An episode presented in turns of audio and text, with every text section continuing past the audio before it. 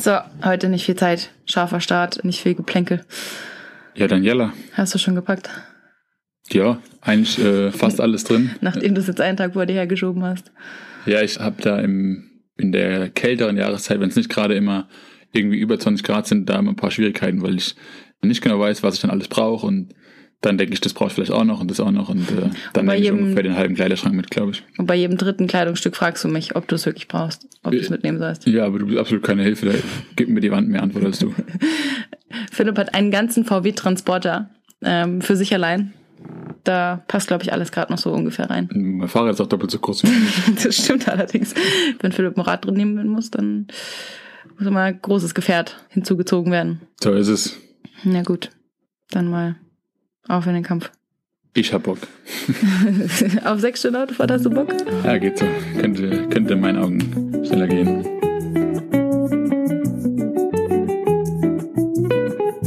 Sweet Spot. Das ist Sweet Spot, Baby. Gude und Servus hier aus dem langsam auftauenden Allgäu.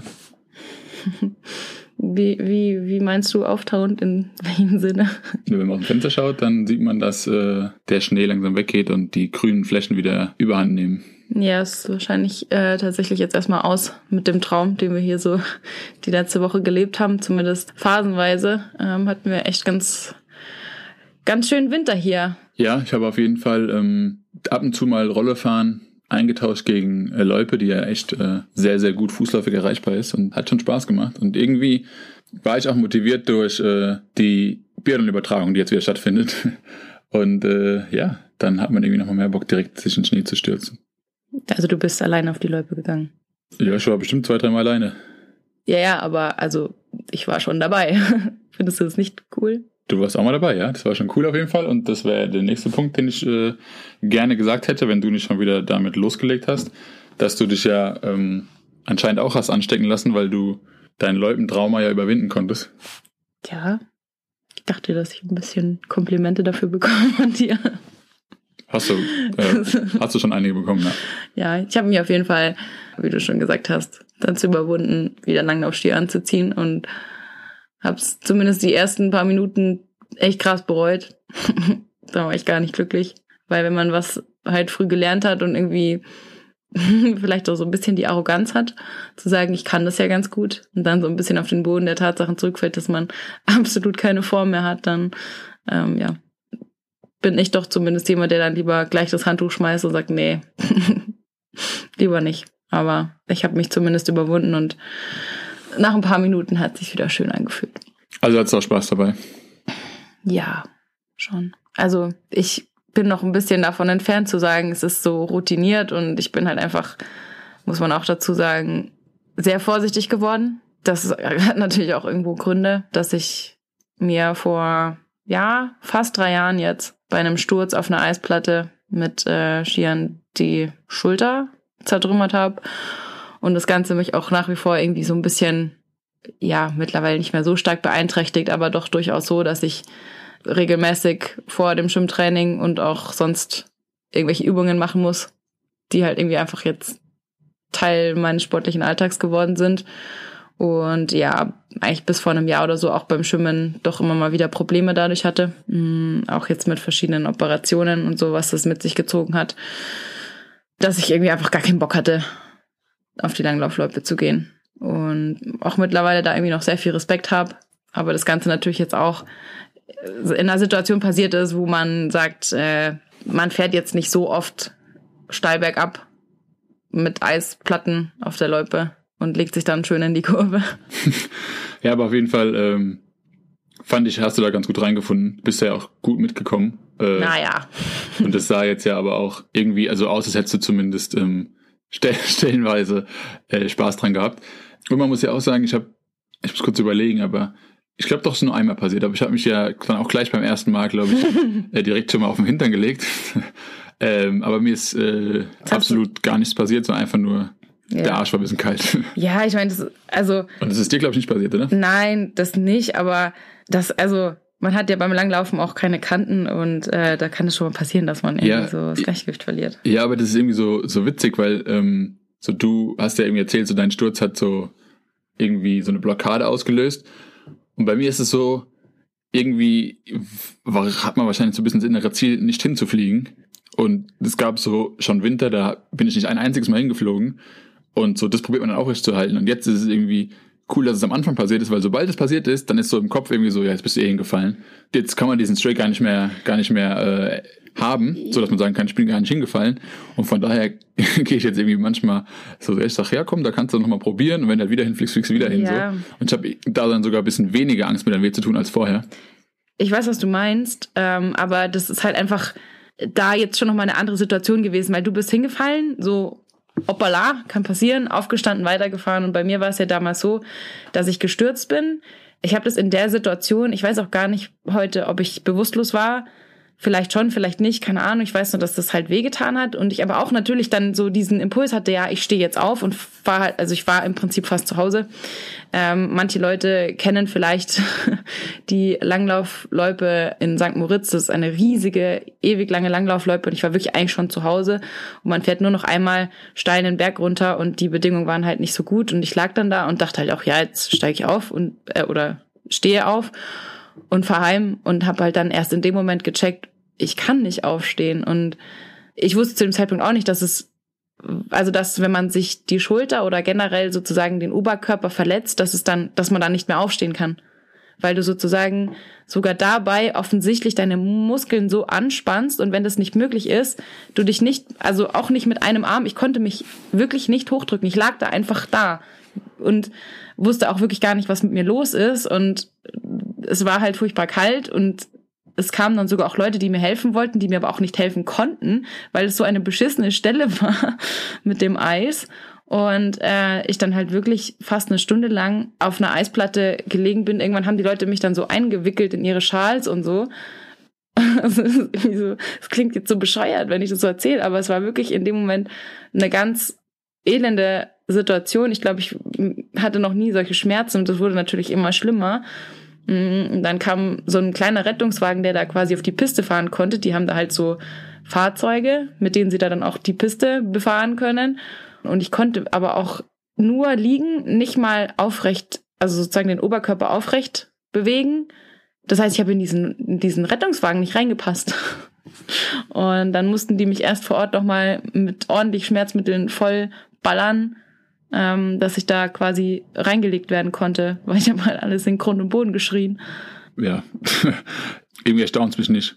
so, dass das dir passiert ist und dass du so hingeflogen bist und so, das irgendwie passt es. Ja, wie gesagt, zu dem Zeitpunkt wusste ja auch noch niemand eigentlich, was, was wirklich los ist. Und als man dann auch gesehen hat im Krankenhaus, was Sache ist, und ich Gott sei Dank auch sehr schnell operiert werden konnte, weil das war mein großes Glück, sonst hätte ich wahrscheinlich noch mehr bleibende Schäden irgendwie da davon getragen. St. Moritz ist ja jetzt auch wirklich ein Ort, wo man medizinisch sehr, sehr gut versorgt ist oder generell Grau, Graubünden, äh, wo mir im Nachhinein dann noch Leute dazu gratuliert haben, dass ich das zum Glück am richtigen Ort gemacht habe, dieses Kunststück. Aber ja, nichtsdestotrotz hat es halt irgendwie, hätte ich jetzt auch nicht so gedacht, aber schon bei mir irgendwie was, was hinterlassen, jetzt nicht nur physisch, sondern auch irgendwie im Kopf, wo ich einfach nicht mal sagen kann, ich bin jetzt da irgendwie panisch geworden oder so, aber einfach schon so ein krasser Respekt davor, ähm, wo ich auch, wenn ich jetzt eine Eisplatte auf der Langlaufloipe sehe, erstmal mit denke, huh, Vorsicht. Sind die anderen Dinge im Kopf auch darauf zurückzuführen, oder? Na komm, also vielleicht sind ein paar Gehirnzellen abgestorben, man weiß es nicht. Die, die anderen Schäden. Das doch, sagt man doch immer bei den Fußballern oder so, dass die, wenn die zu viele Kopfwelle machen, die werden doof. Ja. Aber, da habe ja vorhin kurz Björn angesprochen. Ich habe irgendwie heute Weltcup geschaut und da hat mich ein bisschen was geärgert. und das, obwohl ich nicht mal betroffen war. Aber es war ja so, dass ähm, da Norwegen wieder relativ dominierend war in der Staffel bei den Männern. Und das dann eigentlich so quasi mit dem letzten Schießen schon klar war, dass äh, sie die Staffel gewinnen. Und dann ist es aber so, dass der dann geschossen hat, fehlerfrei. Und anstatt dann einfach loszulaufen, sozusagen, anstatt weiterzulaufen, hat er sich erstmal umgedreht und äh, sich verbeugt und hat dann quasi, äh, ist dann wieder in die, in, in die Runde gestartet. Ja, sowas finde ich irgendwie so ein bisschen, ja, ich finde es ein bisschen überheblich irgendwie. Ich finde es so, klar, jeder weiß so, das Ding ist durch. Und ich finde es auch irgendwie cool, wenn man dann eine Reaktion hat, dass sich freut einfach, dass das jetzt so geklappt hat, aber dann ist für mich so, so was ich, so eine kleine, so eine kleine Faust oder sowas oder ein kleiner Ausruf oder so, das ist okay, verständlich, weil das auch so eine Reaktion ist, die irgendwie ähm, ja aus dem Effekt so passiert, aber irgendwie sich umdrehen und verbeugen, ist das schon sowas, sowas geplantes, sowas äh, drüber nachgedachtes und das ist irgendwie so für mich so ein bisschen, Mhm. ja, so äh, verhöhnend fast so. Das finde ich ein bisschen too much einfach. Also erstmal kann man den Menschen, glaube ich, schon beim Namen nennen. Äh, das war Fettles Jostad Christiansen. Also auf jeden Fall äh, gehe ich da insofern mit dir, dass ich auch der Meinung bin, ähm, dass es ja immer noch ein Wettkampf ist. Und klar, du vielleicht in oder er in dem Moment wusste, okay, das hat gereicht und sich dann natürlich auch freuen kann. Also ich meine, du bist dann ja vielleicht auch emotional, du hattest ja vielleicht auch ein bisschen Druck oder was weiß ich, wir kennen ihn ja jetzt seine, seine, seine persönliche Situation da drin nicht oder das äh, ja doch auch irgendwie, das hast du mir, glaube ich, erzählt, bei den Norwegern das äh, Weltcup-Team jetzt nach diesem zweiten nach dieser zweiten Weltcup-Station auch nochmal geschmälert wird, also dass da ein paar Leute nicht mehr dabei sein werden in den nächsten, in den nächsten Rennen, ähm, dass man da vielleicht auch irgendwie ein bisschen Druck hat, irgendwas be zu beweisen oder äh, zu zeigen, dass man zu Recht da irgendwie nominiert wurde und so weiter. Also dass es vielleicht schon irgendwie was ist, was bei ihm was ausgelöst hat, dass es vielleicht mit ihm auch was gemacht hat, insofern, dass viel Druck von ihm abgefallen ist, man weiß es nicht oder dass er sich einfach sehr gefreut hat und natürlich man das irgendwie dann vielleicht in dem Moment zeigen möchte, aber klar, wie ich jetzt dir da auch beipflichten möchte, dass es immer irgendwie im Rahmen dessen stattfinden muss, was ist respektvoll und Ja, beziehungsweise habe ich das ja gerade selbst gesagt, so dass das irgendwie auch cool ist zu sehen, da ist irgendwie ähm, Emotion dahinter oder man, man hat eine Reaktion, aber wie gesagt, so eine Reaktion ist für mich sowas, keine Ahnung, ein Jubelschreien, so, aber wie gesagt, umdrehen, verbeugen ist schon sowas geplantes irgendwie. Ja, also ich meinte ja auch, dass Emotionen nicht immer so so steuerbar ist und wenn dir das in dem Moment dann irgendwie irgendwie gerade einfällt, dass du das jetzt machen könnt, also ich würde ihm jetzt das gar nicht unterstellen, dass er das irgendwie vorher geplant hat oder so, aber er hat ja dann auch noch andere Sachen gemacht, also er ist übertrieben langsam teilweise gefahren und sagt, okay, Energie sparen, der hat noch ein paar Rennen dieses Jahr vor sich, alles okay, aber er hat dann auch noch so einen so einen ähm, einen Schanzensprung gemacht, sozusagen kurz vor Zieleinlauf ist er dann noch irgendwie quasi wie über eine Buckelpiste gefahren, wo ich mir so denk, ist irgendwie witzig anzuschauen, aber mh, muss auch nicht sein. Ja, vor allem, weil es ja noch mitten auf der, auf der Abschlussrunde und so langsam fahren auch okay, aber halt irgendwie so, dass man langsam fährt und nicht das noch auffällig nach außen zeigen muss, ey, ich fahre jetzt langsam. Das finde ich dann so ein bisschen, Oder halt alles alles zusammen ist irgendwie too much. ja, ist ein bisschen überheblich irgendwie und finde ich jetzt nicht so cool und finde ich auch den anderen Teams gegenüber jetzt nicht so cool, ähm, dann zu sagen, ey, wir nehmen euch einfach gar nicht mehr ernst, sondern wir gewinnen ja eh alles. Ja, und was das Thema für mich ist so, auch das Verbeugen, so, macht's auf der Zielgeraden, alles cool.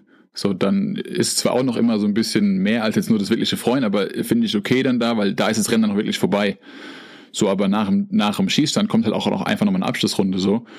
Und dann denke ich mir so, geh ins Ziel, jubel da, mach da deinen Jubel, ähm, feier dich da, aber feier dich nicht schon so übertrieben, quasi einfach nur, wenn du noch, noch einen Teil vom Rennen abschließen musst, weil, so ich sag dir ganz ehrlich, äh, mich hätte es gefreut, wenn er dann nochmal auf die Schnauze gelegt hätte. Ja, also ich weiß jetzt gar nicht, ob man jetzt sagen kann, okay, nach der Zielgeraden oder auf der Zielgeraden ist alles erlaubt, weil ich habe da immer so eine Erinnerung dran an deutsche Jugendmeisterschaften bei der Leichtathletik. Ich, nee, das war U23. Ähm, deutsche Juniorenmeisterschaften der Männer, irgendein Mittelstreckenrennen, ich sage jetzt mal irgendwas zwischen 10.000 und äh, 5.000 oder sogar 1500. Ich müsste lügen, egal. ich müsste lügen, wenn ich wüsste. Auf jeden Fall hat Homio Tesfaye, der damals einfach seine gleichaltrigen Konkurrenten überragt hat. Also der war einfach klassenbesser, ähm, ist ins Ziel gelaufen und sage ich mal, die Konkurrenz dahinter war keine schlechte. Also Tesfaye ist ähm, irgendwann eingebürgert worden während den Jugendjahren, wo man auch vielleicht damals gemutmaßt hat, dass er vielleicht sogar älter ist. Also ähm, ich will da jetzt irgendwie auch gar keine, gar keine Gerüchte irgendwie bestätigen oder was weiß ich, aber das weiß man ja dann auch immer gar nicht so genau, ob der nicht vielleicht auch älter war. Ist ja zufällig am 1.1. geworden. Ähm, das weiß ich nicht, aber auf jeden Fall, da, da, da, der ist da einfach gestartet und der war einfach von Anfang an deutlich besser als alle anderen und er hat dann im Ziel, Lass mich, lass mich raten. Er hat nicht so homöopathisch gejubelt. nee, ähm, und also er war, er, er- er hat, also er war irgendwie unnahbar und hat dann im Ziel auch noch zu allem Überfluss Liegestütze gemacht, bis die anderen ins Ziel gelaufen sind. Ja, aber das ist ja schon wieder ein Unterschied. Das ist dann so, ah, hier, ich habe noch so viel Zeit, sogar Liegestütze machen zu können und auch noch so viel Kraft, weil ihr so schlecht wart. So, das ist dann, das ist wirklich überheblich so, aber zum Beispiel jetzt auf der Zielgeraden sich dann zu verbeugen, finde ich okay, so ein bisschen quasi auch Richtung Publikum oder so. Das ist dann für mich eine Reaktion, die ich dann okay finde, die ich aber während das Rennen noch läuft und ein Teil noch aussteht, nicht so okay finde. Okay, aber findest du es zum Beispiel in Ordnung, wenn du jetzt, was weiß ich, in so, einem, in so einer Weltcup-Situation oder IBU-Cup, wo ja oft dann auch äh, Athleten sind, die eigentlich aus dem Weltcup kommen, die viel stärker sind, wenn du da ein Rennen absolvierst und eigentlich weißt, okay, du musst gar nicht so viel machen, um besser zu sein. Du kannst vielleicht sogar eine Strafrunde riskieren, dies und das. Und wenn du dann so ein bisschen mit der Konkurrenz spielst im Rennen und eigentlich im Prinzip dich gar nicht so richtig anstrengst, weil das kann ja auch mal passieren. Ich finde, es kommt drauf an, so, man kann ja auch sich ein bisschen schonen, ohne das nach außen zeigen zu müssen, dass man sich jetzt ein bisschen schont. Mhm. Und das ist dann in Ordnung, weil so, man hat halt, man ist halt besser und ja, sofern man das dann nicht verspielt, dadurch, dass man irgendwie bewusst lässig wird, und, ja. und langsam macht, ist das, finde ich, okay, so, weil, ähm, ja, man halt auch dann irgendwie sagen muss, so klar, warum muss man jetzt an die absolute Grenze gehen, irgendwas riskieren? Ja. Aber wie gesagt, sobald man den anderen das Gefühl gibt oder das irgendwie zeigt oder rüberbringt, dass man jetzt wirklich überlegen ist, dann ist es immer so ein bisschen so unsympathisch einfach. Dann freut man sich vielleicht doch, wenn dann dann mal der gewinnt, der dann in der Situation vielleicht eher der Underdog ist. Ja, ist ja auch oft genug schon schiefgegangen. So diese typischen Situationen, das kennst du aus dem Radsport, das kennst du aus dem Laufsport, was weiß ich, das halt beim Zieljubel, dann auf einmal wirst du übersprintet und äh, ja, hast einfach gar nicht mehr damit gerechnet, dass da vielleicht noch jemand kommt. Wo man auch immer den Leuten gut raten sollte, dreht euch nochmal um. Schaut nochmal, bevor ihr euch zu sehr freut.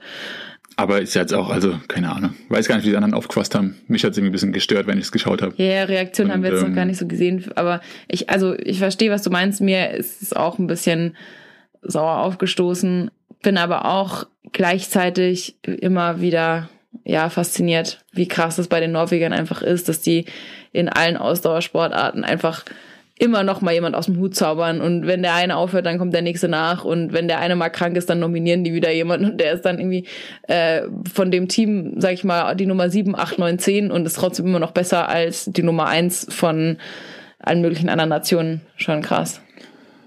Ja, auf jeden Fall. Obwohl es ja beim Biathlon da ein bisschen Anlaufschwierigkeiten gab dieses Jahr, aber die scheinen ja jetzt wieder durch zu sein. Ja, das, Ähm, von daher. das ist ja noch alles irgendwie Anfang der Saison. Wir sind ja jetzt auch beide keine, keine Biathlon-Experten, aber äh, schon. also ich kenne was hast du was, was hast du letztens gemeint? Wer dass Niklas Kaul irgendwie Biathlet ist oder so? Da kann mich auch nichts erinnern. Bestreit, ich bestreite all diese Aussagen. Aber wir ja doch auch das Thema hatten, dass ich gemeint habe, dass die letzte Saison im Biathlon, boah, halt einfach insgesamt vieles nicht so gut lief bei den deutschen Athleten. Und dass sie jetzt ja schon einen Saisonauftakt hatten, ähm, letztes und vorletztes Wochenende. Also, wenn der Podcast rauskommt, vorletztes und vorvorletztes Wochenende in Östersund. Eigentlich nach Maß, oder? Also, wo man jetzt sagen kann, dass die ganze Kritik, ähm, die irgendwie im letzten Jahr an dem Team geäußert wurde, jetzt erstmal verstummt ist. Weil man sagt, okay, irgendwie da hat man jetzt geliefert. Das, Ich weiß, glaube ich, worauf du hinaus willst. Äh, Ich kenne de- dein Ärgernis der Woche, aber ähm, ja, ich will, bevor, bevor wir von dem, dem kleinen Ärgernis zu deinem, zu, zu deinem großen Ärgernis kommen, ähm, ich bin will, sehr wütend. Will, will ich noch mal ganz kurz äh, was ansprechen, weil ich weiß ja, was äh, die Leute hier interessiert und was äh, Priorität hat. Und zwar will ich dich quasi auf ein, ja, wie nennt man das, auf ein, auf ein Frist, ein Fristüberschreiten aufmerksam machen. Ne? Hast du denn die Playlist schon bestückt? Ich habe bisher noch nichts gefunden. Oh Scheiße, das habe ich echt vergessen. Also ich habe mir, ich habe mir auch Gedanken gemacht, aber ich bin, ich habe, ich habe schon Sachen in meiner Auswahl. Ich verspreche. Nee, nee, nee, nee. Nein, nein, nein, nein, nein, schon mal, schon mal, Hier, schon mal. hier wird jetzt nichts mehr versprochen. Hier wird jetzt, Doch. hier wird jetzt geliefert. Wenn- Gleich ja, werden hier zwei. Songs Das sag ich ja. Wenn, wenn der Podcast erscheint, werden in der Playlist zwei Songs zu finden sein. Und die droppst du jetzt hier. Mm, Nein, das kann ich nicht. Nee, mm, mm, das geht nicht. Ich muss noch überlegen. Ich bin noch nicht. Ihr könnt aber jetzt in der Sekunde auf die Playlist schalten. Wir packen euch den Link in die Show Notes. Äh, da findet ihr dann meinen Song. Meine Songs. Meine zwei Songs. Songs. Auf jeden Fall findet ihr die Playlist auch auf Spotify. Der Philipp hat jetzt äh, einen Namen äh, gewählt, der ihm genehm ist, nachdem mein, meine ursprüngliche Eingebung nicht ganz so zündend war. Was ist, was ist los? Ich weiß es nicht. Hä, die, also die Playlist heißt Sweet Sound Baby.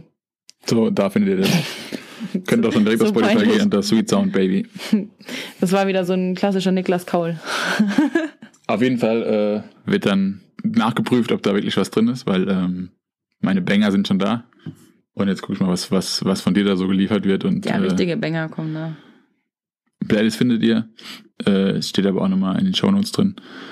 Aber gut, dann äh, habe ich jetzt im Prinzip meine Pflicht erfüllt. Wann kommt das nächste Mal was auf eine Playlist? Ja, eigentlich immer, wenn, wenn wir das Gefühl haben, dass das muss gehört werden.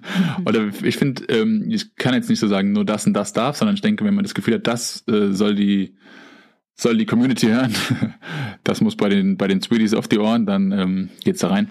Okay.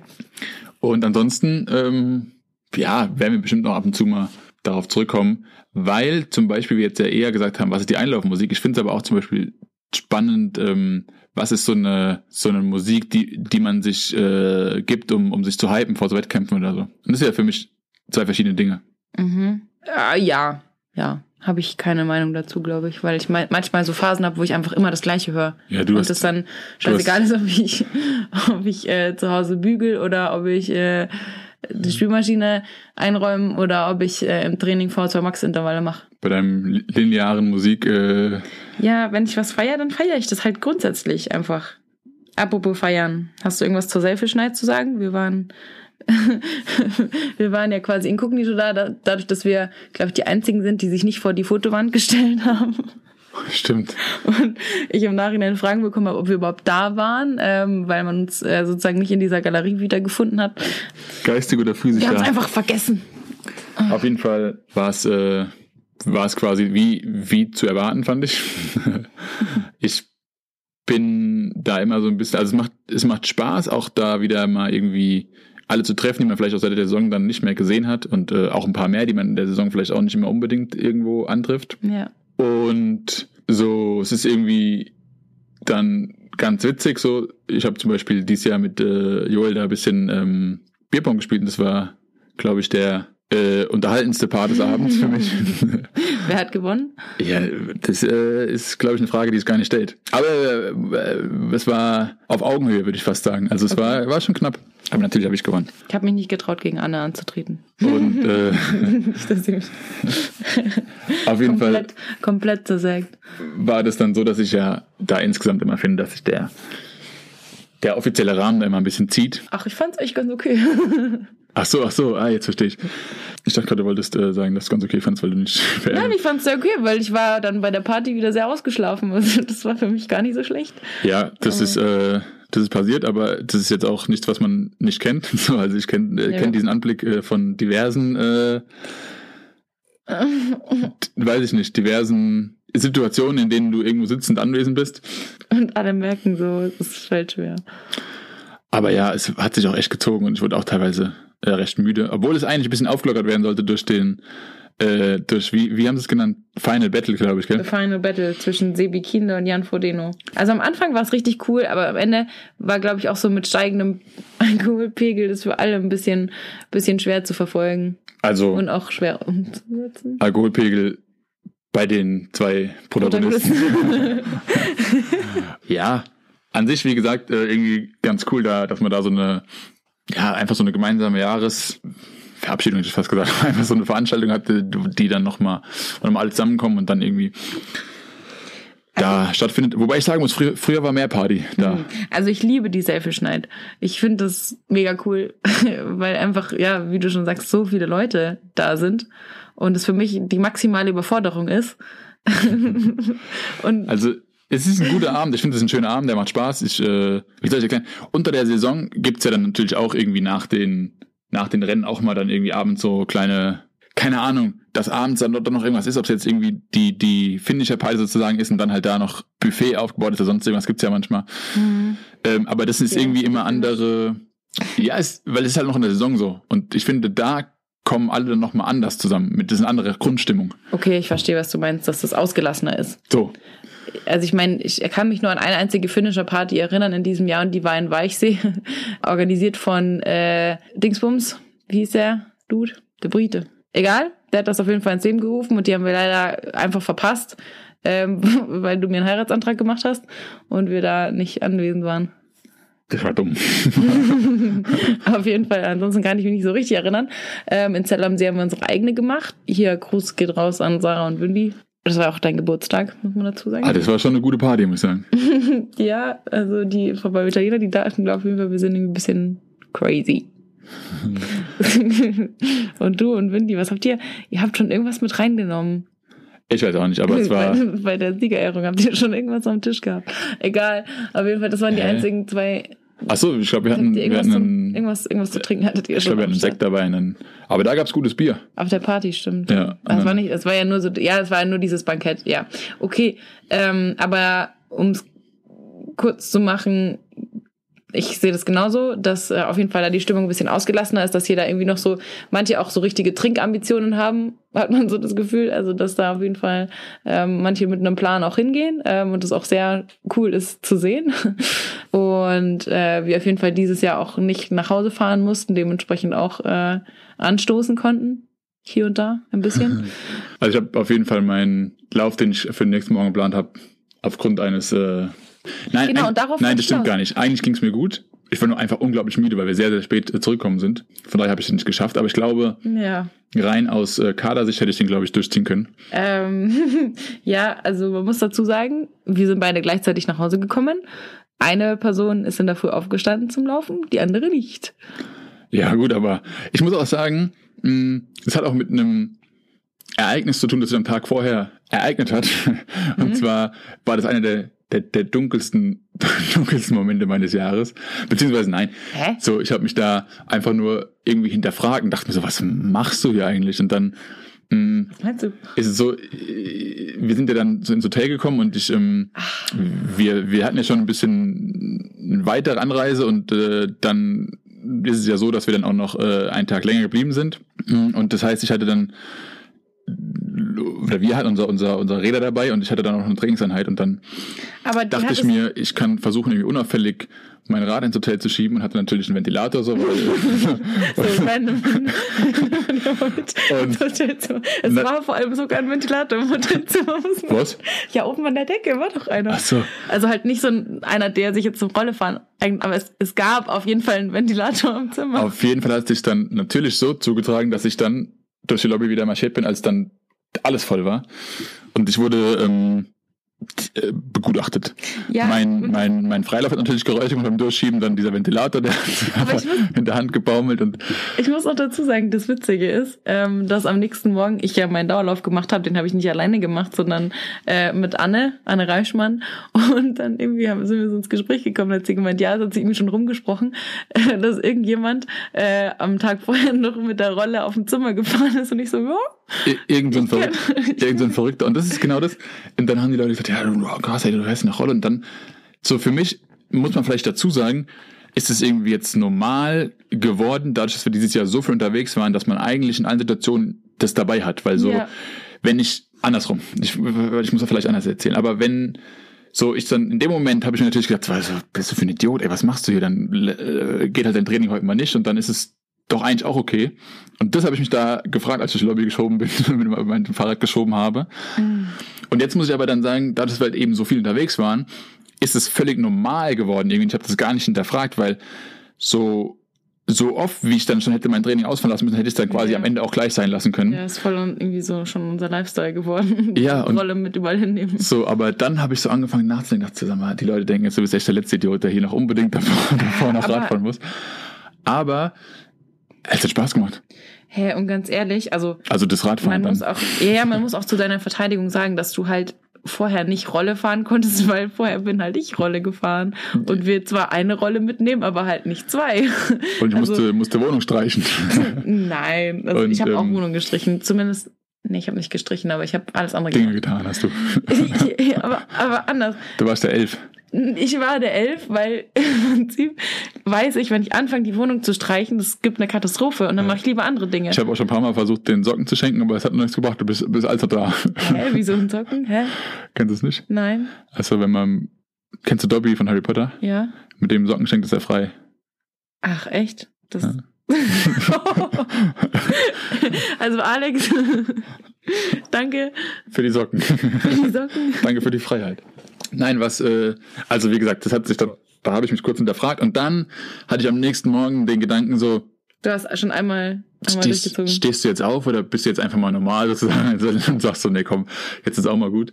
Und dann habe ich das gewählt und habe dann äh, mich nochmal umgedreht. Was, glaube ich, aber gut war für den weiteren Verlauf, weil wir dann noch echt lang heimgefahren sind und da überraschenderweise dann eine Person geschlafen hat und das war nicht ich.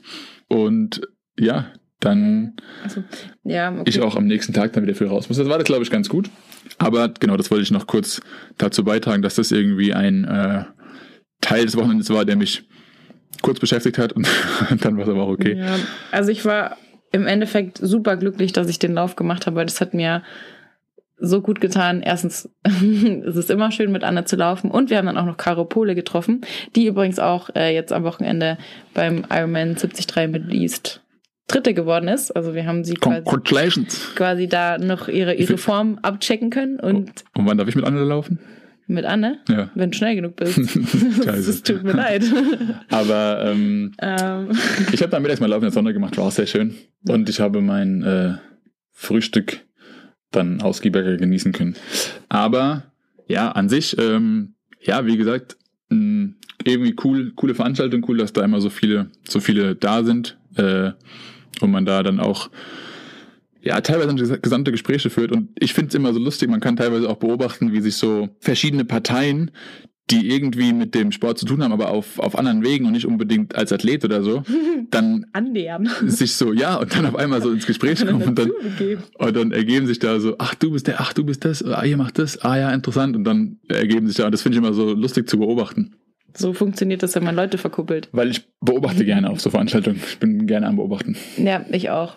Also für mich ist das in erster Linie ein ganz, eine, eine große Show. Also nicht nur das, was da auf der Bühne stattfindet, sondern auch so, ich, ich liebe es zu gucken, was Leute da dann anziehen und was sie sich zu überlegen, was sie sich jetzt für Gedanken dabei gemacht haben, dass sie jetzt genau dieses Outfit wählen, sei es jetzt irgendwie ein krasses Beikleid oder ein weißer Anzug. Shoutout an den weißen Anzug. so, das ist so, das ist so geil. Und, und Triathlon ist so witzig manchmal auch. Und äh, darum wollte ich das Thema irgendwie noch so ein bisschen an, ansprechen, weil wir hatten ja jetzt gerade schon vorhin äh, gesagt, ich bin, ich bin irgendwie wütend diese Woche. Ich im letzten Jahr die Kritik geäußert hatte an ausgewiesener Stelle, dass meiner Meinung nach zu wenig äh, Frauen insgesamt auf der Bühne stattgefunden haben. Weil ich finde, dass Triathlon an sich schon ein sehr emanzipierter Sport ist, wo auch Frauen sicherlich irgendwie eine bessere Bildfläche bekommen als anderswo. Aber ich manchmal irgendwie mich so ein bisschen frage, warum dann bei dieser Show hauptsächlich, also es gab dann immer, es gibt dann immer so diese Talk-Couch und da saßen dann am Ende, glaube ich, fast nur Männer. Also im letzten Jahr ist es mir einfach super krass aufgefallen, dass einfach nur Männer vorne zu sehen waren mit, ich glaube, irgendwie einer Ausnahme und das war dann auch irgendwie schon bei der Tombola die Losfee oder irgendwie so.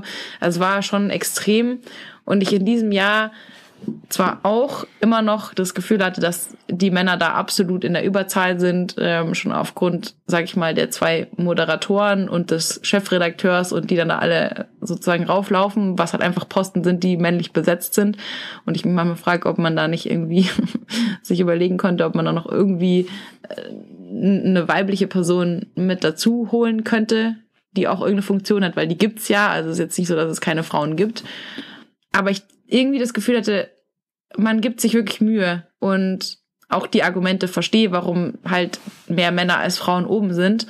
Aber ich mich dann auch gleichzeitig gefragt hätte, wenn jetzt zwei erfolgreiche Frauen, zum Beispiel Laura Philipp und Anne Haug, gleichzeitig in, im selben Jahr ihr, ihr, ihre Karriere beenden, gibt's dann da auch so ein Battle auf der Bühne? Ja, bestimmt, aber vielleicht dann eher mit äh, Häkeln und äh, Stricken. Oh, ich kotze. Nein, weißt du, was Nein, ich meine? Ich glaube, da wär, das wäre nicht so naheliegend. Ich weiß es nicht, ob das jetzt. Also dieses Jahr war es ja schon so, dass da auch Frauen stattgefunden haben auf der Bühne. Mm, Darum sage ich ja, es wurde sich ja bemüht und ich will jetzt auch gar nicht dran kritisieren, dass da Sebi und Frodo auf der Bühne waren, weil die sind ja auf jeden Fall krasse Größen, die jetzt gehen und ich finde schon, dass man die beiden entsprechend würdigen darf. Ich glaube, es liegt halt auch vor allem so ein bisschen an, an daran, dass das ja schon eher so eine Freundschaft war und ähm, ja, das damit auch so ein bisschen zusammenhängt, dass man quasi gesagt hat, okay, die beiden, die irgendwie da sich sowieso gut verstanden haben und auch ja auf verschiedenen Wegen schon auch irgendwie zusammen aufgetreten sind, dann jetzt beide aufhören gleichzeitig und dann eben da nochmal äh, so, ein, so ein spaßiges Battle haben können sozusagen.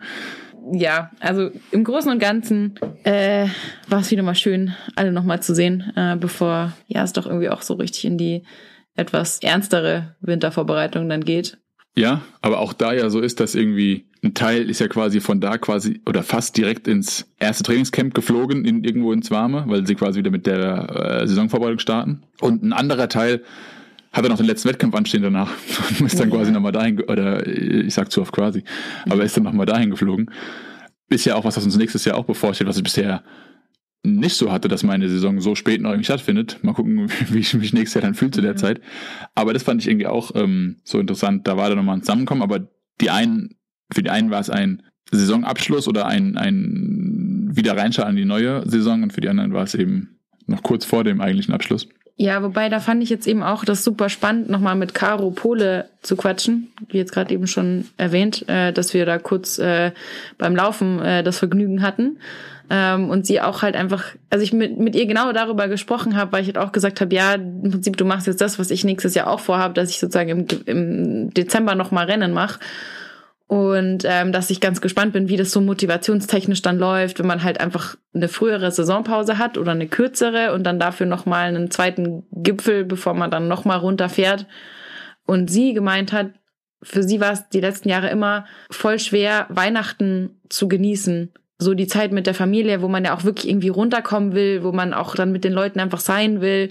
So wie zum Beispiel ich jetzt gestern äh, zu meiner Oma gefahren bin und mit meiner Oma und meiner Cousine einfach ein bisschen Plätzchen gebacken haben, weil letztes Jahr für die Oma Weihnachten so ein bisschen nicht so schön war und wir einfach gesagt haben, das wollen wir dieses Jahr nicht, dass sie da, dass ihr da irgendwas fehlt und äh, wir da einfach ihr auch das Gefühl geben wollen, dass wir da sind und dass ja doch irgendwie jeder so beschäftigt ist und dass jetzt gerade eben auch das Training wieder losgeht und man eigentlich voll oft, glaube ich, in die Situation kommt, zu sagen, ja, okay, es ist Weihnachten, aber ich bin ja jetzt, ich muss ja jetzt ja auch trainieren und dies und das. Und das, ähm, so habe ich zumindest Caro verstanden, dass für sie immer so ein Zwiespalt war, auf der einen Seite trainieren zu müssen, weil es halt jetzt so der Fortlauf des Saisonaufbaus ist, auf der anderen Seite ist halt Weihnachten und du willst dir die Zeit irgendwo nehmen. Und dass dann so ein Rennen im Dezember super heilsam sein kann, weil du sagst, ja, du hast jetzt einen schönen Abschluss des Jahres gehabt und jetzt kannst du auch so richtig genießen. Weil du dann auch wirklich dir diese zwei, drei Wochen nehmen kannst. Jetzt kann man Glühwein saufen, meinst du? Ja, ja, ja, und auch einfach so vom Kopf. Ja, ich, ich ver- verstehe, was du meinst. Erstmal, Caro, äh, schon mal Prost für die Glühweins. Ja, und Shoutout, Und, äh, weil sie hat halt einfach durchgezogen. Geil, so. ja, sie also geil. Dritte und kann es feiern. Ja, das, aber äh, man muss ja auch sagen, dass die ganze Saison schon sie echt gut abgeliefert hat eigentlich. Nee, was ich sagen wollte ist, äh, waren ja gerade so irgendwie zumindest teilweise beim Thema Glühwein und ähm, da ist mir noch was aufgefallen, das musst du unbedingt hier nochmal noch mal ansprechen. Du bist ja immer, du, du, äh, oder wir haben ja jetzt oft betont, so ich bin jetzt zumindest irgendwie auf dem Ausweis auch als Bayer ausgewiesen und ähm, wir sind jetzt hier wieder in Bayern, aber irgendwie ist mir was aufgefallen, dass du da was Hessisches äh, in dir drin hast. Hm. Und zwar ähm, hast du letztes Jahr bei nach dem Silvesterlauf schon sehr, sehr gerne eine Tasse nach der anderen von heißem Äppler dir auffüllen lassen. Mhm. Und jetzt hast du den, den Winteräppler für dich entdeckt, der da ist und äh, findest den sehr, sehr lecker. Und äh, ja, wollte ich einfach nur mal fragen, wie das so ist, mit so einem hessischen Nationalgetränk jetzt hier mal am Start zu sein. Hm, Das ist ja niemand aufgefallen, das habe ich ja hinter verschlossenen Türen zu Hause gemacht. Das wird ja niemals öffentlich. Äh, Also ich habe ich hab diverse Begleitmaterial. kann, ich, kann ich raushauen. Nein, also das stimmt tatsächlich, dass wir die ein oder andere, wie sagt man da, Dose Winteräppler jetzt äh, Verhaftet haben.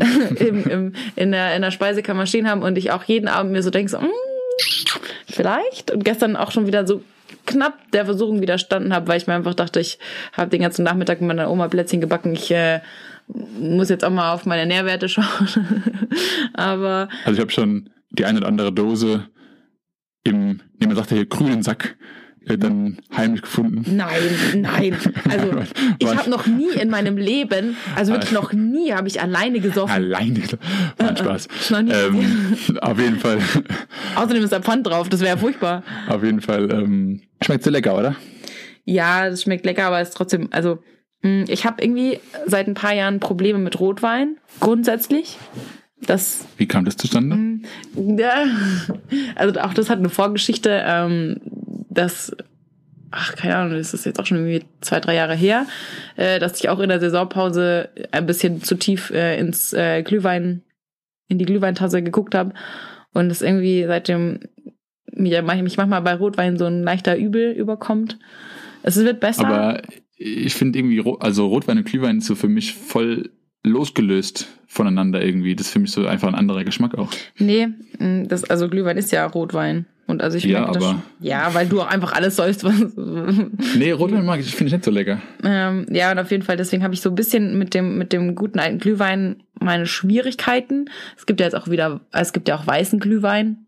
Das ist ja auch irgendwie so, hat sich so etabliert. Das ist ja Apfelglühwein. Ja, genau. Und darum sage ich ja, darum komme ich auch mit dem heißen Äppler so gut zurecht, weil das irgendwie besser, besser funktioniert. Also mir einfach besser schmeckt und ich, ja, Rotwein irgendwie so ein bisschen Probleme bekomme. Und darum ist heißer Äppler wirklich für mich ein To-Go-Drink an so einem schönen Winterabend und hat mir auch letztes Jahr einmal im Fußballstadion echt äh, den Arsch gerettet. Weil ich glaube, da wäre ich sonst einfach komplett erfroren. Echt, aber du sollst es normalerweise ah, durch den Mund trinken. Ja, aber das wärmt ja auch innen die Seele. Ach so. und äh, alles, alles drumherum. Aber ja, äh, wir kommen vom Thema ab. Wir haben zu viel über Alkohol geredet in dieser Folge.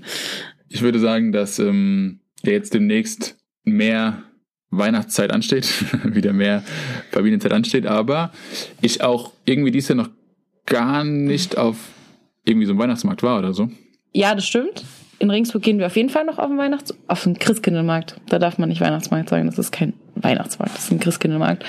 Ähm, Ich kenne jemanden, der hat immer Glühmarkt dazu gesagt. Willen, ey. Also, also so richtig, richtig, richtig echt sagt man ja Christkindlesmarkt da, wo, wo zumindest ein Teil meiner Familie ursprünglich herkommt ähm, und wo auch, glaube ich, ich weiß gar nicht, ist der Nürnberger Christkindlesmarkt, ist das irgendwie so der älteste oder ist auf jeden Fall ein ganz besonderer. Ähm, und in Regensburg ist auf jeden Fall auch Christkindlmarkt ein Ding. Aber du ja jetzt auch äh, dich heute noch auf den Weg nach Köln machst und ich dir nachfolgen werde im Laufe der Woche und zumindest meine Planung äh, da auch einen Aufenthalt auf dem Weihnachtsmarkt vorsieht. Hm, auf dem auf dem hiesigen Weihnachtsmarkt. Ja, auf dem hiesigen waren wir tatsächlich noch nicht, aber es soll auch hier eingeben. Hm. Vielleicht statten wir dem auch noch einen Besuch ab. Mal schauen. Wobei es wird zeitlich wird echt um, um Weihnachten immer richtig knapp. Also da ist dann irgendwie immer, kommt alles auf einmal, alle wollen noch irgendwas abschließen, alle irgendwas fertig kriegen und ähm, man rennt so von To-Do zu To-Do und auf einmal fällt einem auf, dass man noch keine Geschenke hat. Ich, ich, ich hasse das Wort Weihnachtsstress, aber es ist leider immer wieder präsent. Ach, ich bin da entspannt. Und äh, ich denke, man hat noch ein bisschen Zeit, äh, um irgendwas zu besorgen. Nee, ich, Ich weiß nur nicht, wieder- dieser, dieser geht's gar nicht am 24. Da ist es, glaube ich, ein Sonntag. Da müsst ihr Aufpassen, vorher schon Leute, Leute, passt auf, äh, am 24. könnt ihr nicht mehr, nicht mehr einkaufen gehen. Außer ihr wohnt in Berlin, wo sowieso äh, 24-7 alles offen hat. Aber wir sind jetzt auf dem Land gelandet. Da Mhm. wird, werden, die, werden die Sonntage noch hochgehalten. Gut, ähm, jetzt haben wir irgendwie so ein besinnliches Thema gehabt und jetzt äh, glaube ich, ähm, sehe ich dir an, dass du dein, dein, dein, dein Inneres nochmal rauslassen musst, nochmal einen kleinen Rant hier loslassen musst, dass du da wieder äh, wieder ähm, ja äh, frö eine fröhlichere Seele haben kannst. Nein, also erstens stimmt es gar nicht, weil ich bin niemand, der rantet und ich bin nur manchmal ein bisschen zornig. Und ich nicht weiß, ob das jetzt die so so die Stimmung war jetzt schon immer so ein bisschen ein bisschen angespannt hier in dieser Podcast Folge, ob das jetzt der, die erste wird, wo wir uns so richtig fetzen, aber ähm, ich weiß, dass wir da ein bisschen unterschiedlicher Meinung sind mh, bei einem Thema, was mich äh, in den letzten Tagen extrem ja beschäftigt hat, weil ich mich manchmal frage, ob das nur ich so sehe und ob ich da irgendwie alleine bin damit. Aber der DLV, der Deutsche Leichtathletikverband, der ja jetzt nicht mehr so ganz äh, zu dessen Zuständigkeitsgebiet ich nicht mehr gehöre oder wie auch immer man das äh, bezeichnen soll und ich auch nie also man vielleicht vorne wegnehmen soll, dass ich nie irgendwie Groll gegen den DLV gehegt habe, in dem Sinne, dass mich irgendwas betroffen hätte, selbst persönlich als Athletin, was irgendwie unfair gewesen wäre. Ich das aber durchaus bei anderen beobachtet habe und deren Groll wiederum sehr gut verstehen kann in bestimmten Fällen. Und jetzt aber der DLV äh, vor ein paar Tagen ähm, groß und breit kommuniziert hat in Form von neuen Instagram-Posts, dass er ein neues Logo hat. Und ich mich gefragt habe, wen um alles in der Welt das interessiert.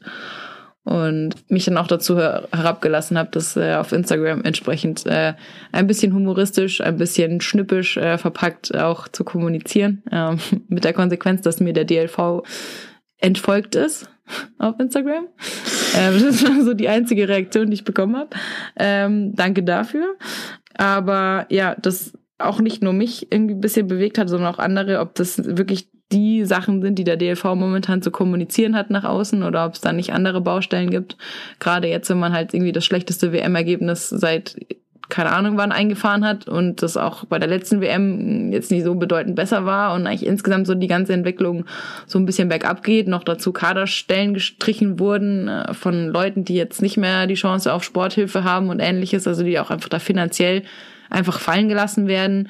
Und ich mich halt frage, also man muss dazu sagen, der DLV bezahlt seinen Athleten jetzt nicht irgendwie Geld oder so, sondern wenn man einen Kaderstatus hat, hat man die Möglichkeit auf Sporthilfe und ähnliche finanzielle Förderungen, Stipendium und ähnliches, ähm, was ich früher auch hatte, es nur darum geht, einfach im Kader zu sein. Also dass Kaderstatus dir sehr viel ermöglicht und da eben jetzt Leute rausgeschmissen wurden und jetzt aber der DLV das wiederum seinen Leuten nicht kommuniziert hat, aber wiederum kommuniziert, dass er jetzt ein neues Logo hat und das ärgert mich und habe das Gefühl, dass ich da vielleicht von mancher Seite auch missverstanden wurde, weil mir dann wiederum Leute Nachrichten geschrieben haben, dass ja sozusagen der DLV für seine finanziellen Mittel nichts kann, ähm, weil er die ja sozusagen von, von staatlicher Hand bekommt. Ähm, aber darum geht's mir eigentlich gar nicht, sondern mir geht's mehr so um dieses Messaging nach draußen. So, was, was sende ich und worüber spreche ich und das einfach Themen sind, wo ich sage, ja, ihr dürft gerne ein neues Logo haben, ihr dürft auch gerne Marketing Geld dafür ausgeben, wenn da Budget dafür da ist, aber muss man das wirklich mit neuen Instagram-Posts abfeiern? I don't know. Ja. Du kannst einfach sagen, du stimmst mir zu, weil das ist richtig. Ich ähm, sehe das immer ein bisschen losgelöst voneinander. Äh, das Logo und das, ähm, ja, sozusagen sportliche. Also ich sehe dann so einen Verband da immer ein bisschen, ja, auch zweigeteilt, dass halt ähm, auf der einen Seite da äh, ja auch Sachen vorangehen und ablaufen, die jetzt nicht unbedingt direkt was mit dem Sport zu tun haben. Und ich immer denke, man kann es nicht so unbedingt verknüpfen. Ähm, aber dass natürlich ähm, lauter unglückliche Dinge abgelaufen sind oder das Gefühl vielleicht nicht so da ist, dass ähm, man sich damit wirklich beschäftigt oder da mal auf die Suche nach Ursachen geht, warum das denn so ist, dass man jetzt so dasteht, wie man dasteht, ähm, ist natürlich passiert, hat aber für mich jetzt nicht viel mit dem Logo zu tun, finde ich. Muss man einmal ein bisschen losgelöst betrachten ähm, und bin aber trotzdem der Meinung, dass ähm, ja, wahrscheinlich, äh, es besser wäre, da mal ein bisschen zu sortieren beziehungsweise nachzuforschen, äh, woran sowas liegen könnte, weil ähm, es ja eigentlich nicht sein kann, dass so eine große Sparte des deutschen Sports irgendwie dann auf einmal so dasteht, wie, sie jetzt, wie er jetzt dasteht. Die Formulierung im Instagram-Post war, dass eine neue Ära eingeleitet, eingeläutet wird. Und ich mir so denke, läutest du mit einem Logo eine neue Ära ein? Ich läute doch eine neue Ära ein irgendwie mit Taten, mit Aktionen, mit Sachen, die passieren. Und ich denke ja. mir so, was ist denn jetzt passiert? So, ihr habt, ihr, so, einfach nur euer Auftritt sieht anders aus. Aber vielleicht ist das der Startschuss und vielleicht ändert sich jetzt dann andere Sachen. Aber erstmal soll das sozusagen das Symbol dafür sein, dass jetzt mal was in die Hand genommen wird und was getan wird. Ja, und ich aber einfach ein Mensch bin, wo ich sage, so diese ganzen Symbole, die brauche ich nicht, sondern ich brauche irgendwie was, ich möchte gerne sehen, was getan wird. Und ich glaube, also ich werde nicht mal in Zweifel stellen, dass, dass nichts getan wird, aber das muss man doch irgendwie erklären und nach außen hin irgendwie zeigen, was passiert. Ja. In dem Moment, wo ein Athlet aus dem Kader ich spreche jetzt von der Leichtathletik, aus dem Kader geschmissen wird und nicht mal der Bundestrainer mit ihm spricht und ihm das mitteilt, sondern er das dann aus den Kaderlisten erfährt, dass er nicht mehr Teil des Kaders ist, weil einfach Kaderplätze ja. gestrichen wurden und du dann von dem gleichen, sag ich mal, Verband kommunikationstechnisch hörst, hm. ja, wir haben jetzt ein neues Logo, wir also sind das, alle happy. Das nee, ist so, das muss man auseinanderhalten. Das da fühlt man sich doch scheiße. Auf, auf der einen Seite, wenn du jetzt jemanden aus dem Kader schmeißt, einfach, es sind Menschen, sind Personen, da hängt auch was von ab, so mit denen musst du sprechen. Ich denke, die Entscheidung, jemanden aus dem Kader zu schmeißen, ist jetzt vielleicht auch nicht immer irgendwie objektiv da. Also ich meine, man muss es ja auch mal so sehen, das gab es auch schon Ewigkeiten, wie du sagst, in der DTU, aber auch in den Landesverbänden dann, dass da hm, teilweise Leute in Kader berufen wurden, die halt irgendwie zufälligerweise dann jemanden, der da zu tun hatte, näher standen als andere oder einfach der Verein gerade gepasst hat und dann eher Leute aus dem Verein reingezogen wurde als, andere und man setzt so nach der einfachen Leistung, die man irgendwie nach außen wahrnehmen konnte, nicht so beurteilen konnte, beziehungsweise einfach nicht verstehen konnte. Es gibt schon immer, das ist was, was eigentlich nicht passieren darf, was leider aber irgendwie passiert und ich weiß nicht, ob man sich daran dann immer so, ja, irgendwie so selber aufhalten, aufhalten sollte, mhm. weil so, man kann es leider nicht ändern, aber ich denke, man kann das dadurch ändern, dass man das anspricht, aber ich glaube, ansprechen muss halt irgendwie auf einer ja, sachlichen Ebene passieren, dass man einfach sagt, pass auf, das und das und das ist passiert, ohne da jetzt irgendwie so ein bisschen weiß ich nicht, bisschen angegriffen zu wirken, bisschen beleidigt zu wirken, weil dann wird es, glaube ich, von der Gegenseite eher abgeblockt und nicht so gehört. Mhm. Aber was ich eigentlich sagen wollte, ist, dass äh, ich finde, so, das sowas geht absolut nicht. Also man kann jetzt niemand einfach aus dem Kader irgendwie schmeißen, nicht mit den Leuten reden. Ich finde, eine Kommunikation ist da einfach das, was stattfinden muss und das funktioniert einfach auch nicht ohne. Hm, trotzdem finde ich das eigentlich zwei verschiedene Paar Schuhe, ob jetzt irgendwie Kaderstrukturen, ob der Bundestrainer, keine Ahnung, andere Leute damit zu tun haben, entscheiden, irgendwie da Leute nicht mehr im Kader zu haben oder eine ganz andere Stelle innerhalb des Verbandes dann ein Logo ähm, entwirft und das dann kommuniziert, ähm, finde ich, sind zwei verschiedene Sachen, finde ich jetzt nicht unbedingt verwerflich oder nicht so gut. Was da vielleicht äh, dann nicht so gut gelaufen ist, einfach so eine so eine Instanz, die von oben vorgibt, das und das und das ist jetzt wichtig und das soll kommuniziert werden, aber ja, ich denke halt, so ein, so ein Logo dauert halt ewig zu entwickeln. Das wird wahrscheinlich schon vor hm, ewiger Zeit ja, ja. bestimmt worden sein, ähm, dass man da jetzt das Ganze ändern möchte. Und dann gab es da wahrscheinlich so, äh, ja, keine Ahnung, Kommunikationspläne, wann das Ganze rausgeht. Da, man hat sich da irgendwie Gedanken gemacht, wann. Und hat aber vorher Sachen versäumt, irgendwie aufzuarbeiten. Und ja, vielleicht wird da einfach helfen, wenn man wenn es dann noch irgendwie jemanden gibt, der davon einen Plan hat, was, was wann äh, kommuniziert wird. Ich denke halt, ähm, es ist schon auch die Aufgabe von einem Ver Verband, für deine Athleten da zu sein und für deine, de bei deinen Athleten das Gefühl zu vermitteln, wir kümmern uns um euch. Und es geht nicht darum, jetzt irgendjemand durchzufüttern oder irgendwie massig Kohle da reinzubuttern, sondern es geht vor allem einfach darum zu sagen, okay, wir sind irgendwie ein, ein, ein, ein Dach über euch wir sind für euch da und wir kümmern uns drum, dass ihr möglichst gut euren Sport auf einer möglichst professionellen Weise machen könnt. Ob ihr dann im Kader seid oder nicht, sei jetzt erstmal dahingestellt.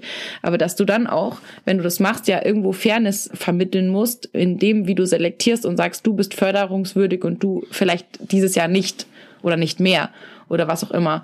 Und dass das ja eigentlich die einzige, die einzige Kritik ist, die ich daran habe, dass ich sage, wenn du es nicht mal schaffst, intern deinen Leuten zu vermitteln, warum du jetzt nicht mehr für sie da sein kannst oder was auch immer. Und wenn das, wenn du da so krass versagst, dann nach außen hin zu sagen, hey, yay, yippie, aber wir haben ein neues Logo und neue Ära, dies und das, da denke ich mir so, ihr habt gerade ganz andere Baustellen und ihr habt gerade ganz andere Themen und ihr habt gerade Leute, die jetzt irgendwie dastehen, anscheinend völlig überrumpelt davon, dass sie nicht mehr Teil des Kaders sind, die jetzt vielleicht auch erstmal gucken müssen, wie sie finanziell jetzt weiterhin da ihren Sport und ihren Beruf oder was auch immer vereinen können, dass es einfach ein Missstand ist und dass es offensichtlich nicht nur beim DLV, sondern auch bei der DTU so ist, dass Leute einfach dastehen und denken so, hä, was zur Hölle, wo kommt diese Entscheidung her?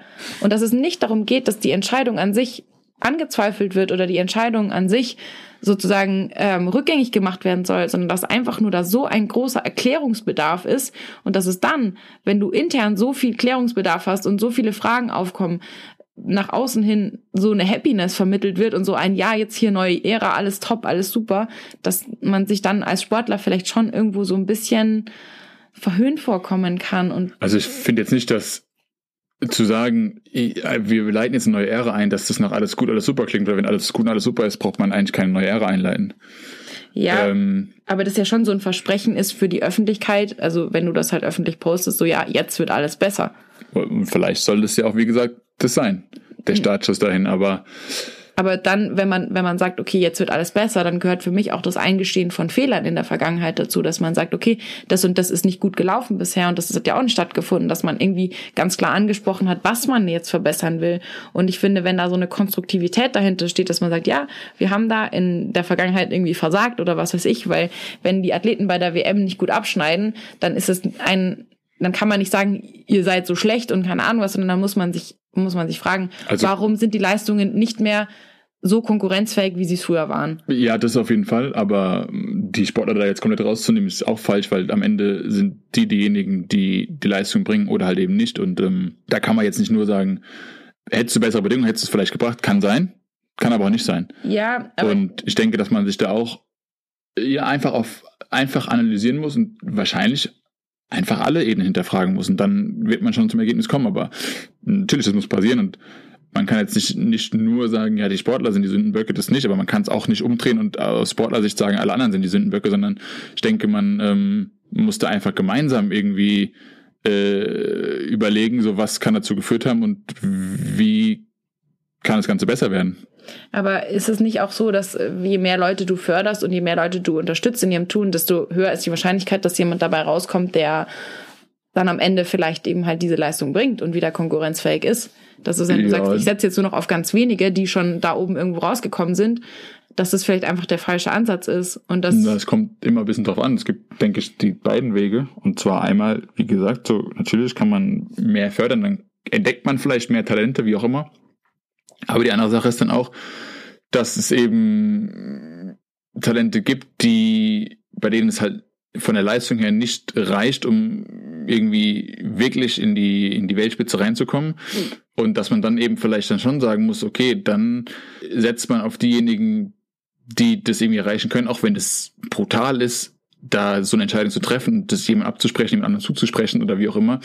Weil natürlich kann sich immer ändern und das kann sich dann, der Entwicklungsschritt kann dann nochmal später kommen. Die Frage ist, wo setzt man da überhaupt einen Maßstab an? Aber ich denke, dass es vor allem daran hängt, dass wenn es begrenzte Gelder gibt, die reingesteckt werden können, dass das eher der Fehler ist. Wenn, dann müsste man sagen, okay, dann müsste man vielleicht schauen, dass da mehr Geld zur Verfügung steht, dass man mehr damit fördern kann. ja, aber jetzt gerade im Fall des DLV geht es ja gar nicht um Geld per se, sondern vor allem um diese Kaderplätze. Also nur um die Möglichkeit, anderswo, nämlich bei der Sporthilfe, die ja eine Stiftung ist, ähm, die Möglichkeit zu bekommen, gefördert zu werden. Weil die hast du nur mit einem Kaderplatz, sonst kommst du da halt nicht rein. Ja, aber auch Und- da ist es ja so, dass das äh, begrenzte Gelder sind, die da irgendwo zur Verfügung stehen. Ja, ähm, es, also ich will jetzt auch gar nicht irgendwie so da drüber diskutieren, ähm, was zur Verfügung steht oder dass man das, dass man da irgendwo einen Cut ziehen muss, weil das ist ja überall so, dass du nicht sagen kannst, ja, wir würden euch alle voll gerne unterstützen, wir würden am liebsten jeden, jeden Leichtathleten oder jeden Triathleten oder was auch immer unterstützen, weil vielleicht ist irgendjemand wirklich so super talentiert und wir wissen es halt nicht, weil der halt irgendwo äh, alleine seine Runden dreht. Ich find- ähm, ja. Aber äh, dass die Transparenz halt irgendwo gegeben sein muss. Und das, glaube ich, das ist, was sich viele in, in, in vielen Verbänden, sei es jetzt der DLV, sei es die DTU, sei es der DSV, dass das irgendwie was ist, was, finde ich, in meinen Augen immer noch Verbesserungsbedarf überall hat, Ja. weil ich das überall erlebe, dass Entscheidungen getroffen werden, die auch Gründe haben. Nur die Gründe einfach nicht von außen ersichtlich sind und ganz viele Leute deswegen so frustriert sind, weil sie sich halt fragen, warum. Und dass dieses Warum noch viel öfter äh, thematisiert werden müsste, weil man sich damit vielleicht viele, äh, viele unzufriedene Feelings bei Leuten ersparen Ja. würde, die sich halt Gut, irgendwie ein das- bisschen das liegen ist- gelassen Das fühlen. ist ja klar, dass die Kommunikation da völlig völlig daneben läuft und äh, oder gar nicht stattfindet. Mm, Das in verschiedenen Bereichen der Fall ist und das das auf jeden Fall ein riesiger Fehler ist, den man auch in meinen Augen relativ leicht abstellen könnte, wenn man da ordentlich ja, vor kommuniziert. allem, es funktioniert ja. Also, Aber äh, jetzt irgendwie so zu sagen, ja, da müsste man vielleicht mehr fördern oder mehr Leute reinnehmen und dafür die Plätze, ich finde, das ist so schwierig von außen zu sagen, weil man gar nicht weiß, was die Hintergründe dafür sind, dass eben jetzt nur noch weniger Plätze zur Verfügung stehen. Und wenn man da dann anfängt, ja, dann muss man eigentlich anfangen, alles zu hinterfragen, weil ich finde, das deutsche Schulsystem sollte sich das selbst auch mal hinterfragen, generell, aber auf den Sport bezogen sowieso. Da findet nicht viel Sport statt. Dann jetzt verschiedene andere Diskussionen, die es da gab, die jetzt schon, glaube ich, irgendwie echt breit getreten wurden, da irgendwie Noten abzuschaffen, da Bewertungen abzuschaffen und so weiter, die jetzt auch nicht immer nur schlecht sind. So und ähm, ja, weiß ich nicht. Am Ende ist es halt so, dass der Sport generell in Deutschland da irgendwie untergeht und ich finde, wenn man da schaut, in welchen in welchen Regionen der Welt denn das gut ist, wo, wo gibt's gute Sportstätten, wo äh, ist die Möglichkeit in der Schule da, da schon viel, viel mehr gefördert zu werden, ähm, wo kann man einfach viel, viel breiter ähm, das Ganze machen und so weiter. Das denke ich, spiegelt sich auch schon in, in ja, einfach am Ende auch Medaillenspiegeln oder sonst was wieder. Natürlich gibt's auch noch andere Faktoren, so auf was man achten muss, dass da natürlich äh, irgendwo vielleicht auch nachgeholfen werden kann mit, mit Mitteln, die, die verboten sind und das Anti-Doping-System da vielleicht nicht so, nicht so auf der Höhe ist, auch, aber ich denke so, dass man irgendwie zumindest schon erkennen kann, wo denn sowas generell eher gefördert wird und eher ähm, unterstützt wird und das Deutschland auf, einfach schlecht auf, ist. du willst auf Norwegen zurück, um deine, Ich finde deine Norwegen, Staffeldominanz. ich finde zum Beispiel Norwegen eine Sache, die auch in der Sportmedizin ziemlich weit vorne sind. USA, die in der Sportmedizin ziemlich weit vorne sind und auch da äh, das einfach so stattfindet, dass da Ja, aber die USA jetzt zum Beispiel auch in, sag ich mal, jungen Jahren dann ein ganz anderes Fördersystem haben, was jetzt Athleten betrifft, dass Das einfach Sport viel mehr Kultur das ist. habe ich gerade gesagt, Ja, das ist ja. nichts anderes. Ja, Und dass eben genau das in Deutschland schief läuft oder beziehungsweise falsch läuft. Und dann muss man sich eher dahinter fragen und da reingehen. Und ich denke aber, dass das ein viel, viel größeres Feld ist als nur die einzelnen Verbände, sondern dass da auch einfach strukturell von, weiß ich nicht, Politikseite, was weiß ich, was vorgegeben werden müsste. das auf jeden Fall. Also da stimme ich dir zu. Aber nichtsdestotrotz äh, bleibe ich dabei, dass auch ein Verband da Aufgaben hat und wahrzunehmen hat und da auch irgendwie mal in der öffentlichen Kommunikation sich äh, irgendwie vielleicht beliebt machen sollte durch ja bestimmte Dinge, Maßnahmen, die getätigt werden, um dem Ganzen irgendwie Einhalt zu gebieten, dass man irgendwie in der Weltspitze immer mehr an, an, an, an Mitsprache verliert. Und äh, das Ja, also Dass da- Athleten halt einfach immer- generell Kommunikation, die einfach da beschissen ist. So jetzt irgendwie da den Leuten nicht zu sagen, dass sie aus dem Kader fliegen, vielleicht nicht vorher mit denen zu reden, ist, ist Voll. Banane. Also ich irgendwie auf eine Reaktion, die man auf, auf Social Media hält, zu entfolgen, ist äh, ge- genauso banan. Also was, das bringt ja überhaupt nicht. Das ist ja, das ist ja, das ist ja eher kindisches Verhalten. Ja, der Punkt ist, also was ich vielleicht abschließend noch sagen möchte, ist, dass ich persönlich, wie gesagt, halt da überhaupt nicht diese Erfahrung gemacht habe und halt nie in meiner Zeit beim DLV irgendwie diese Probleme hatte, sondern im Gegenteil eigentlich immer mit mir sehr offen gesprochen wurde und auch gerade jetzt, als ich dann eine Erkrankung hatte, wo ich einfach keine Rennen machen konnte, immer mit mir gesprochen wurde und mir auch gesagt wurde, hey, wir lassen dich nicht fallen, ähm, wir würden dir die Möglichkeit geben, noch ein Jahr im Kader zu verbleiben mit halt sozusagen einer, wie nennt man das dann, Wildcard, Greencard, keine Ahnung, ähm, einfach weil die Gründe da sind. Ich aber halt sehe, dass das an anderer Stelle nicht getan wird und ich dann halt mich jetzt vielleicht eher dazu bemächtigt sehe, sowas auch mal auszusprechen, weil ich halt jetzt nicht jemand bin, der da aus Groll spricht oder sagt, das ist unfair oder sagt, ja, ich wurde hier irgendwie nicht gerecht behandelt, weil ich eigentlich diese genau das so erfahren habe, wie es ja auch geht und wie, wie es ja auch möglich ist und mit mir eigentlich immer kommuniziert wurde und wenn ich eine Auskunft gebraucht habe, die ich eigentlich auch bekommen habe und ich mich dann frage, warum ist das an anderer Stelle nicht so und ähm, Ja, auf jeden Fall. Ich finde Verbände oft sehr, sehr verstaubt und oft sind da auch einfach, und das muss man, glaube ich, auch mal einfach so sagen, äh, dieselben alten Männer wie seit Jahren schon irgendwie da, die da auch dann das Ganze vorgeben, die da was sagen. Aber, und also für mich gehört der DLV zum Beispiel dazu, so einem ziemlich verstaubten Verband dazu. Für mich gehört da auch, ja, ich finde, da hat sich in letzter Zeit ein bisschen was geändert, aber der HTV auch immer noch ein bisschen verstaubt, so zum Beispiel, finde ich. Aber man merkt, da gehen Sachen voran, man merkt, da wird was geändert. Ich meine, da kann ich mit DLV relativ wenig sagen, weil ich jetzt nicht so drin bin. Aber auch bei der DTU, finde ich, ähm, werden Sachen in die Hand genommen, da geht's voran. Ich denke auch, dass da jetzt, was so wirklich die, die ganz, ganz junge Vergangenheit angeht, glaube ich, die DTU auch nicht verstecken muss, irgendwie, zumindest was die Leistung jetzt international äh, Absolut. betrifft. Ähm, aber natürlich da trotzdem irgendwo Sachen sind, die die noch besser gemacht werden könnten, die noch deutlich überarbeitet werden können, die teilweise schlecht laufen, auch auch in der DTU zum Beispiel verschiedene Sachen, die da jetzt, ich meine, das ist jetzt vielleicht ein kleiner Teil, aber äh, so guck dir mal die Übertragung der Bundesliga an, so, das ist eigentlich, das, dann brauchst du es auch gar nicht zu übertragen, sozusagen, äh, was dann da als so ein verwackeltes Handy, meinst, äh, Handyvideo, was da irgendwie stattfindet. Ja, das Genau. natürlich. Aber das ist ja genau der Punkt, dass Medienkommunikation und halt so dieses öffentliche Auftreten einfach divergent ist zu dem, was eigentlich im Hintergrund von den Athleten an professioneller Leistung gebracht wird. Weißt du, das sind Leute, die äh, sag ich mal, ihr, ihren Lebensunterhalt Unterhalt damit finanzieren oder finanzieren müssen, weil sie so viel Zeit reinstecken, da wirklich krasse Leistungen zu bringen und dass es eigentlich ein Luxus ist, wenn man sagt, man hat so viele Leute, wie jetzt zum Beispiel die DTU und ähm, ja, auch viele Leute in Deutschland Leichtathletik machen und dass eigentlich diese Professionalität, die du von deinen Athleten erwartest, du doch auch eigentlich selber in deinem öffentlichen Auftritt widerspiegeln kannst. Ja, das auf jeden Fall. Beziehungsweise, ja, ist es oft so, dass ich finde, es wird sehr, sehr oft was erwartet und oft, oder, oder es geht auch, auch wenn es Fristen sind. So oft habe ich schon erlebt, dass wenn Fristen von, von der einen Seite nicht eingehalten wurden, war das ein Riesenproblem, aber von der anderen Seite war das dann jetzt nicht mehr so das Thema, wenn dann da auf einmal Fristen doch verstrichen sind, die nicht eingehalten Ja. wurden. Aber ähm, ja, manchmal finde ich es auch ähm, so, dass man halt dann auch manchmal vielleicht einfach drauf schauen muss und sagen muss, ja, es müssen auf jeden Fall Sachen verändert werden und so weiter, aber ja, da einfach so ein bisschen so ein, beleidigt sein oder so dann auch nicht immer, mh, immer so viel bringt. Auch sich selber nicht so viel bringt, weil man, ich denke, da, da ein bisschen, Ja, aber also es ist ja gerade niemand beleidigt. Es ist ja einfach nur jemand da, der nicht mehr in diesem Verband aktiv ist, nämlich ich, und sich wundert, wie kommt's? mhm. Und ich bin nicht beleidigt, ich habe keinen Groll, sondern ich, ich habe einfach nur Fragezeichen. Wie, wenn ich das, wenn ich einen neuen Instagram-Post sehe und es heißt geil, neues Logo, dann frage ich mich, habt ihr eigentlich gerade nicht andere Probleme? So, das, weißt du, das, Und- ihr dürft ja ein neues Logo haben, habt es doch, das ist doch wunderbar, das ist doch schön. Und wenn es euch gefällt und ihr euch drüber freut und ihr es der Welt zeigen wollt, ja. Aber ich einfach nur da sitze und mir denke, hä? Ich habe das Bedürfnis nach ganz anderen Dingen gerade von euch. ja, ich, Ich folge euch, um abgedatet zu werden über Leichtathletik und was sich da bei euch tut. Und natürlich bin ich jemand, der jetzt, dadurch, dass ich selber Profisport mache, jetzt jemand, der weiß, dass es immer nur gute Neuigkeiten geben kann. Aber wenn es dann halt gerade nicht so läuft, dann ist auch das was, worüber man sprechen kann und muss. Ja, auf jeden Fall. Ich denke schon, dass man die Sachen aufarbeiten muss. Das ist aber trotzdem nichts damit zu tun, ob man ein Logo vorstellt, weil es einfach ein Logo, also es ist, ist auch einfach, es ist auch nur ein Logo. So, es wird auch einfach dann- nur ein ja, neues Logo drum- vorgestellt. Ja, es wurde ein neues Logo vorgestellt, aber mit neuen Instagram-Posts, wo, wo das dann heißt, das Warten hat ein, hat ein Ende.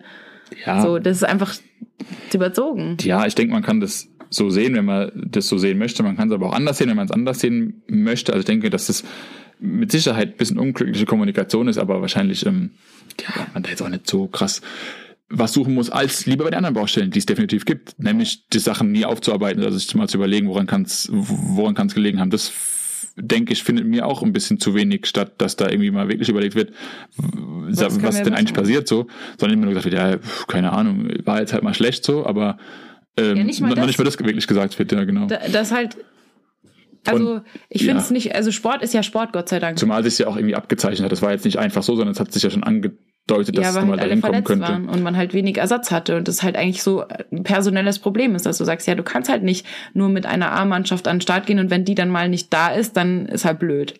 So, weil es ist halt trotzdem immer noch WM. Und man will ja irgendwie gut abschneiden. Und es ist ja, es ist Sport. Und Sport heißt auch, dass nicht immer alles glatt läuft und dass auch selbst die Besten mal nicht die Besten sind oder nicht teilnehmen können oder disqualifiziert werden oder sich verletzen, was auch immer. Aber das ist ja jetzt nicht seit gestern so, sondern Ja, das stimmt. Wobei ich, und ja, finde ich auch, und äh, denke da, also mir geht's einfach drum äh, die Kommunikation und dass natürlich irgendwie Entscheidungen brutal hart sind und zu sagen, den fördern wir weiter, den fördern wir nicht mehr weiter, dass da keiner drin stecken will, das nicht entscheiden will, oder zumindest ich das nicht entscheiden wollen würde, sehe ich genauso und finde das auch echt hart, aber mir ist vor allem wichtig dann, dass man mit den Leuten einfach redet und denen es erklärt und so, weil ich denke so, dass man halt der Verband dann irgendwie, oder dass dann irgendwie vorgeworfen wird, ja, der fliegt aus der Förderung raus und dann muss er gucken, wo er steht, ist jetzt, finde ich, nicht so das krasse Argument, dass man das dem Verband ankreidet, weil am Ende muss der Sportler schauen, wie, wie finanziert er sich denn durch das, was er macht. Genauso wie am Ende eigentlich auch jeder Arbeitnehmer schauen muss, wie finanziert er Ja. sich. Und wenn, er, wenn da Stellen gestrichen werden in der Wirtschaft irgendwo und dann Leute rausfliegen, stehen die genauso quasi Aber erstmal auch da. da hat der Arbeitnehmer das Recht, das frühzeitig zu erfahren und nicht erst von heute auf morgen. Ja, und Wenn das, das, ist gemacht ja, wird, ist das und auch das ist ja das? Thema, die Kommunikation. Und das einfach mit Klar. den Leuten zu, zu ehrlich und auch offen einfach zu besprechen.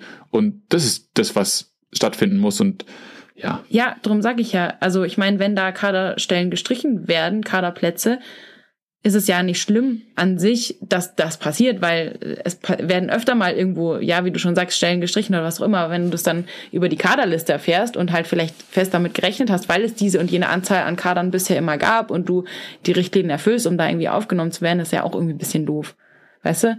Dann muss man halt den Leuten das frühzeitig sagen, dass die sich nach was anderem umschauen Aber- können. Also Quintessenz des Ganzen, redet miteinander, redet mit uns, seid mal ein bisschen transparent. so. Und äh, um transparent zu sein, müssen wir jetzt los. Und zwar schleunigst. Ja, wir hätten schon losgemusst. Okay, also dann ab. Gut. Äh, Ähm, wir haben noch was vergessen. Stopp. Was ist dein Wandtattoo-Spruch?